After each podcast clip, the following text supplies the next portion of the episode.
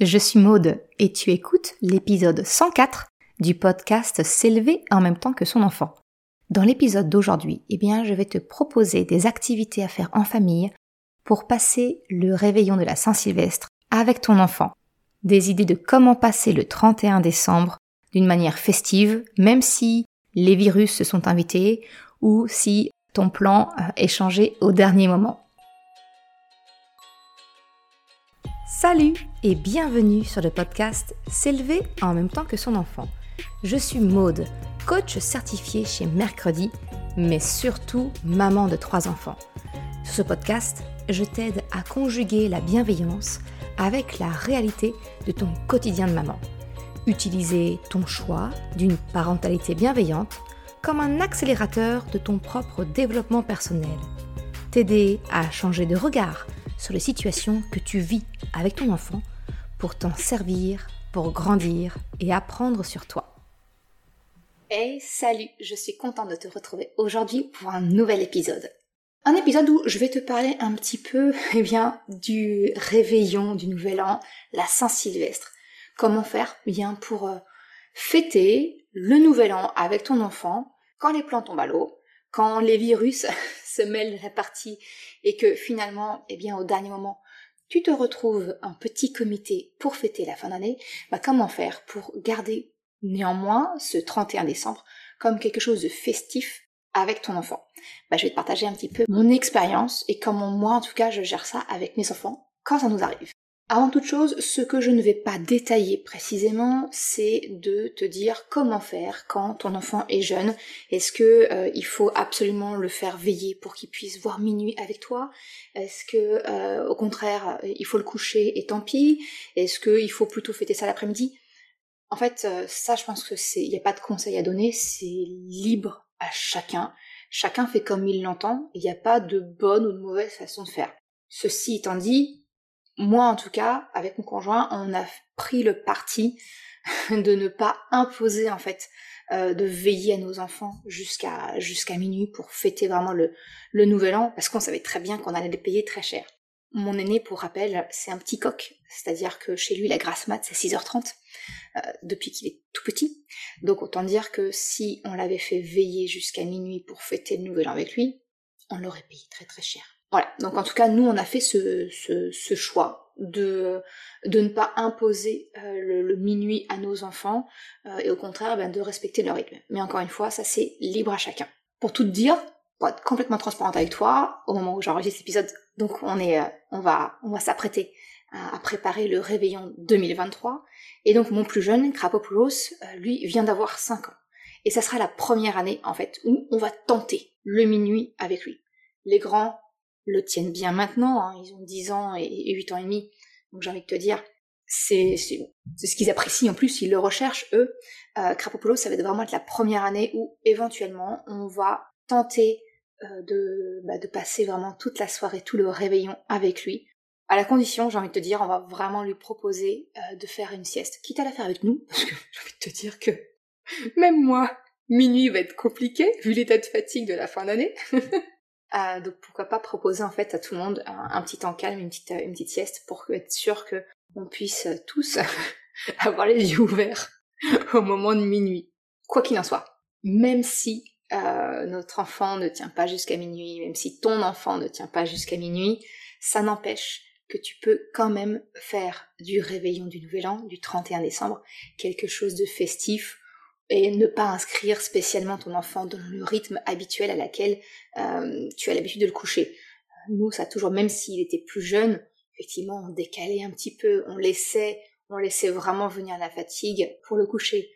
C'était pas, c'était pas inhabituel, euh, plus jeune qu'on le couche à 9h30, 10h, peut-être même 10h30, tu vois. Donc ça reste quand même quelque chose d'exceptionnel parce que, bah, le dernier jour de l'année, c'est quelque chose d'exceptionnel.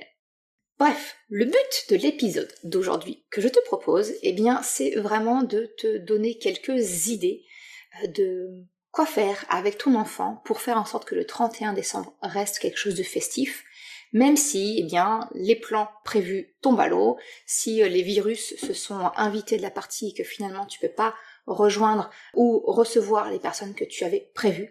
J'ai envie de te dire, pour ça, le Covid euh, m'a aidé, et puis j'ai moi aussi eu mon lot quelques années de suite où ben, des amis nous ont un petit peu lâchés au dernier moment.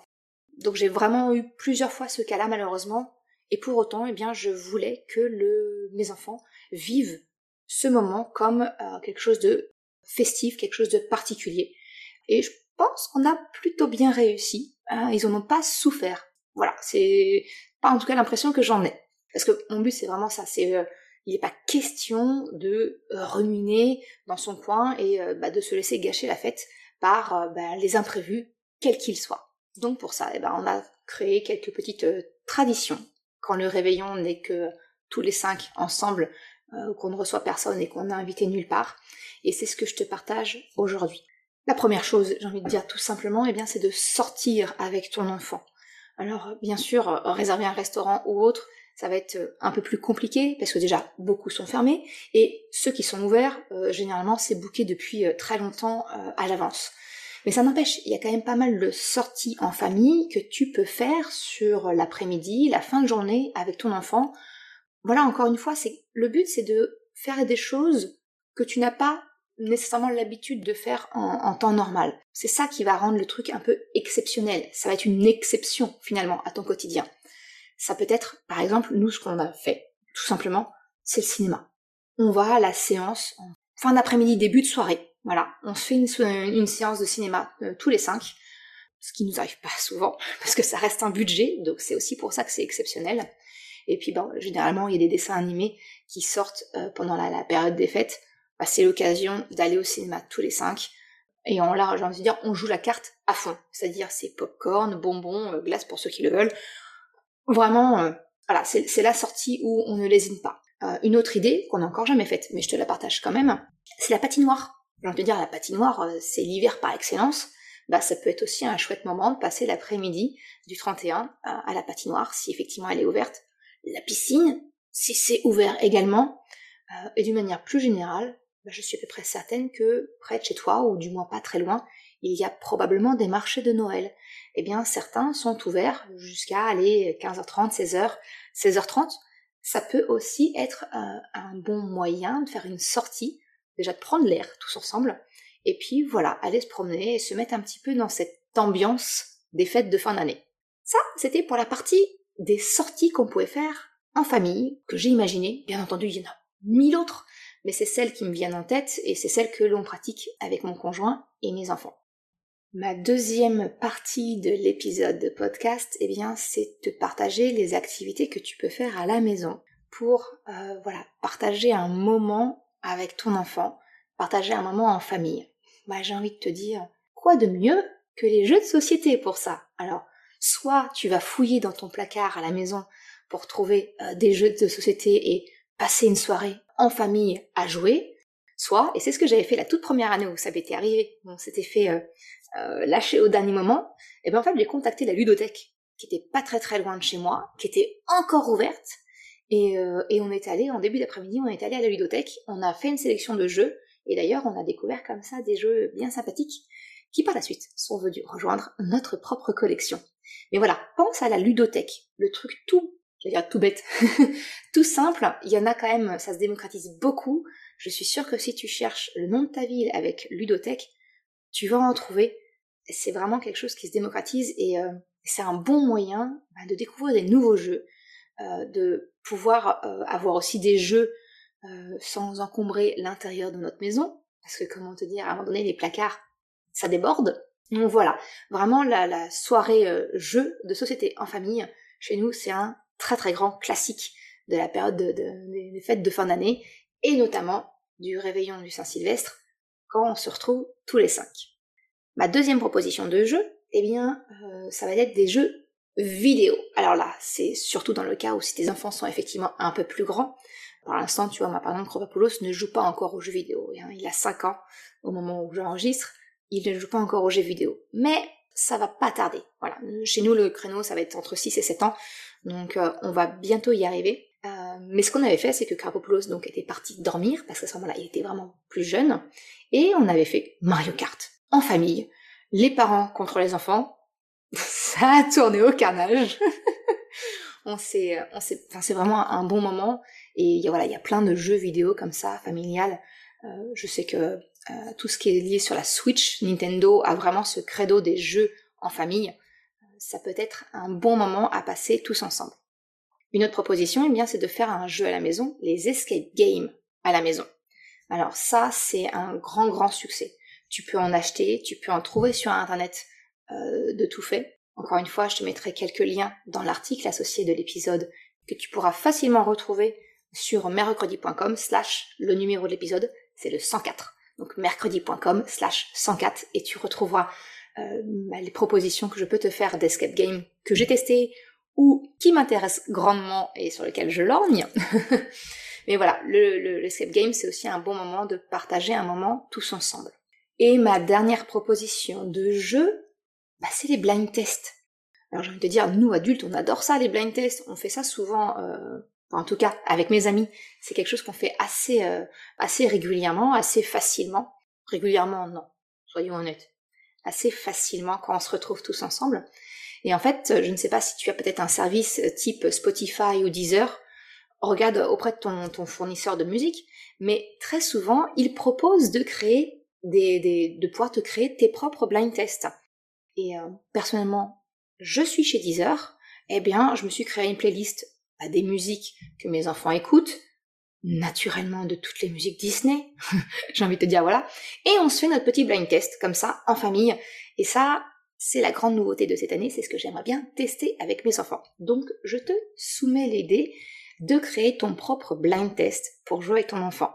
Et ça, même s'il est petit, j'ai envie de te dire, qui ne connaît pas la chanson de la Reine des Neiges Qui ne connaît pas la musique de Cars euh, Voilà.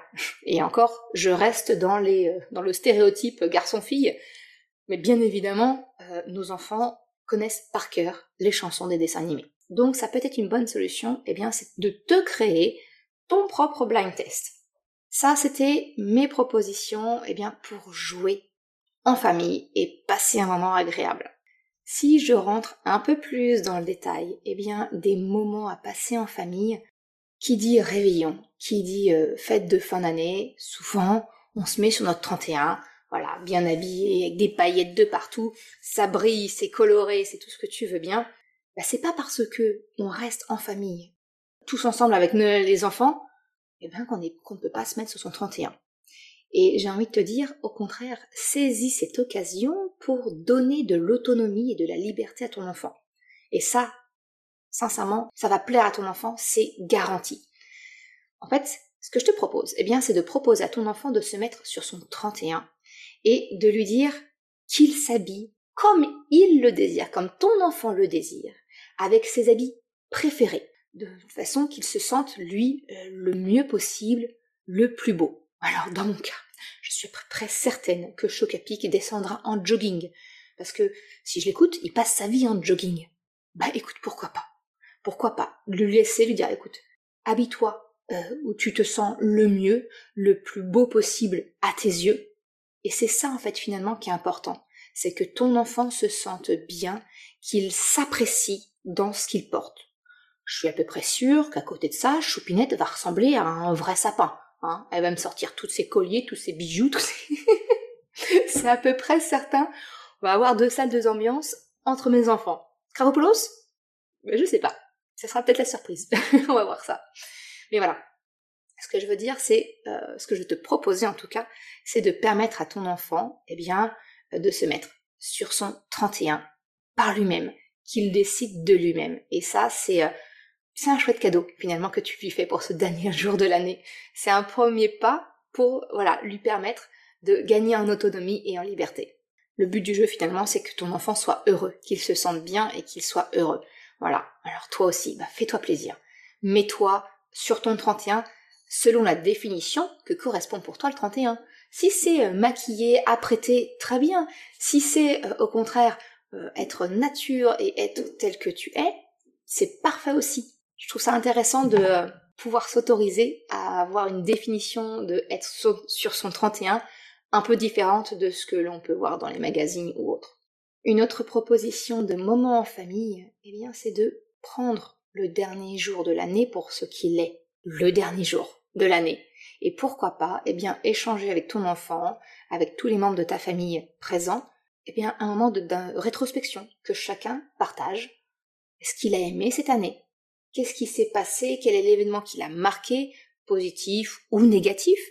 Peu importe, mais qu'est-ce qui l'a marqué? Qu'est-ce qu'il en retient? Voilà, pour pouvoir euh, bah, vivre le moment présent, en fait, prendre le temps de se rendre compte de l'année qui est passée, de l'année qui s'est écoulée, et qu'est-ce qui s'est passé, qu'est-ce qui a marqué l'année de chacun? Et ce qui est intéressant, c'est que quelquefois on s'aperçoit qu'on n'a pas la même perception de ce qui s'est passé au cours de l'année, de ce qui a été important pour nous. Et dans la continuité de cette discussion, eh bien, je t'encouragerai à continuer la discussion avec ton enfant de qu'est-ce qu'il souhaiterait pour l'année à venir? Donc en l'occurrence là pour 2024. Qu'est-ce qu'il aimerait? Qu'est-ce qu'il aimerait faire? Peut-être même bah, de faire une activité, tu sais, un petit peu à la façon des, euh, vision boards. Tu sais, ce sont ces tableaux d'inspiration euh, sur lesquels on va se focaliser, qui, qui permettent de, se fixer, entre guillemets, les objectifs vers, vers quoi on veut tendre, ou, ce qu'on appelle aussi les mood boards, hein, les, tableaux d'humeur, les tableaux de visualisation, vers quoi on veut aller. Eh bien, c'est peut-être de proposer à ton enfant de dire, ok, on fait, voilà, on, peut faire un mood board. Par exemple, moi je sais que nous on a le, le projet un jour bah, d'acheter notre maison, d'être chez nous, parce qu'aujourd'hui on est locataire, bah, peut-être de discuter avec mes enfants. Qu'est-ce que vous aimeriez? Est-ce que c'est un projet pour 2024 Qu'est-ce que vous aimeriez dans la nouvelle maison? Qu'est-ce que vous voulez rechercher? Voilà, tu vois, essayer de partager un petit peu avec ton enfant. C'est quoi, comment il voit l'année à venir, qu'est-ce qu'il aimerait, vers quoi il aimerait tendre, et euh, bah, pourquoi pas faire euh, si tu as des journaux, des magazines, eh bien de chercher des images dedans. Si tu n'en as pas, comme moi, parce que tu as un, un autocollant stop pub sur ta boîte aux lettres, bah c'est simplement chercher des images sur internet. Et puis, euh, soit on fait un collage numérique, soit on les imprime et puis on les découpe et on se fait son petit, sa petite affiche euh, familiale de qu'est-ce que va être l'année prochaine pour nous, qu'est-ce qu'on aimerait que ce soit pour nous. Et puis on peut se faire comme ça un petit, euh, une petite idée de ce vers quoi on aimerait tous tendre. Ça peut être effectivement, donc, comme je te disais, hein, moi mon projet de bah, éventuellement d'avoir une maison à nous. Je sais qu'il y aura la sixième pour mon fils. Ça va être un, objectif pour lui. C'est en tout cas une, étape qu'il va franchir l'année prochaine. Donc ça va être peut-être quelque chose qui va me notifier. Ça peut être une destination de vacances, quelque chose qui, une activité qu'ils aimeraient faire. Peu importe, en fait. Vraiment, peu importe. Et si ton enfant, c'est trop nouveau pour lui, commence-toi à exprimer tes désirs, à exprimer ce que tu voudrais ça va lui donner des exemples. Et puis tu vas voir, la mayonnaise va prendre et vous allez pouvoir comme ça partager un moment et construire une vision d'équipe finalement en famille. On arrive doucement vers la fin de l'épisode et bah, qui dit réveillon du jour de l'an, la Saint-Sylvestre, le 31 décembre, dit manger. Hein. C'est aussi un bon repas que l'on fait tous ensemble généralement pour la fin de l'année. Alors j'ai envie de te dire, il n'est pas question de se coller au fourneau pendant des heures et des heures parce que sinon tu pourras pas partager un moment finalement avec, euh, avec ta famille, avec ton enfant. Tu vas passer ton temps en cuisine et à moins de partager ce moment-là ensemble, mais en tout cas du coup ça t'empêchera de faire d'autres activités. En tout cas c'est comme ça que moi je le gère et euh, c'est ce que je te propose. Après, comme d'habitude, tu sais très bien, je propose, tu disposes. L'idée c'est peut-être de se dire ben, on va au traiteur du coin, chez Picard, et puis on se fait un petit brunch. Voilà, on achète des petits trucs qu'on peut manger, euh, pourquoi pas, sur le canapé. Mais voilà, un repas simple, ça peut aussi être euh, les repas conviviaux par excellence, la raclette, tartiflette, la soirée crêpe. Enfin voilà, vraiment quelque chose où en fait on se fait plaisir, qui plaît aux enfants, euh, où toi tu passes pas trois heures en cuisine, euh, et finalement on se retrouve tous ensemble juste pour partager le moment. On s'en moque que ben ok c'est peut-être pas du foie gras, c'est peut-être pas de la Saint-Jacques, c'est peut-être peu importe, j'ai envie de dire sincèrement pour nos enfants, ils la grande majorité s'en moque de ce qu'ils vont manger. Euh, c'est même quelquefois, même euh, le repas, c'est même quelquefois le, moment qu'ils préfèrent, enfin, qu'ils aiment le moins, en fait. Donc autant faire de ce repas un moment qui est agréable pour eux et qu'ils apprécient. Et allez, là on est vraiment à la fin de l'épisode. Je te partage ma petite tradition à moi. Euh, en fait, quand j'ai grandi en tant qu'enfant, mon papa est normand et ma maman est bourguignonne, ce qui fait que voilà, il y a 600 km entre mes deux familles. Donc euh, je vivais en Normandie, donc mes grands-parents de Bourgogne, je les voyais euh, bah, pas souvent, à chaque vacances scolaires en fait, quand, quand on pouvait y aller. Et donc je ne fêtais pas Noël avec eux. Donc en fait le réveillon du Nouvel An, eh bien on le passait pour le coup dans ma famille en Bourgogne et on fêtait finalement un petit peu notre Noël à nous. Donc c'était aussi un moment où on s'offrait des cadeaux. En tout cas je recevais les cadeaux de mes grands-parents, ça ok. Mais mes parents aussi avaient pour habitude de m'offrir un petit cadeau, un tout petit compliment. Mais vraiment trois fois rien. Ça pouvait être un, petit jeu de société, ça pouvait être euh, un livre, c'était même très souvent un livre. Et c'est quelque chose que j'ai gardé de mon enfance finalement. Juste une petite attention, pas grand chose. Alors pas, pas une babiole qui va finir à la poubelle trois jours après. Tu me connais, j'ai quand même mon penchant sur le zéro déchet et la consommation, euh, la consommation réduite. Mais les livres, chez moi, c'est pas de la consommation. Les puzzles ou les jeux de société non plus, parce que ce sont des moments en fait qu'on passe ensemble. Et, euh, et, voilà. Et le réveillon du Nouvel An, bah, c'est aussi pour moi l'occasion euh, bah, d'avoir cette petite attention supplémentaire, un petit complément pour mes enfants, euh, un petit livre, un petit puzzle, un jeu de société, peu importe. Mais voilà, un petit quelque chose qui vient, j'ai envie de te dire, couronner le tout de tout ce qu'on a pu mettre en place.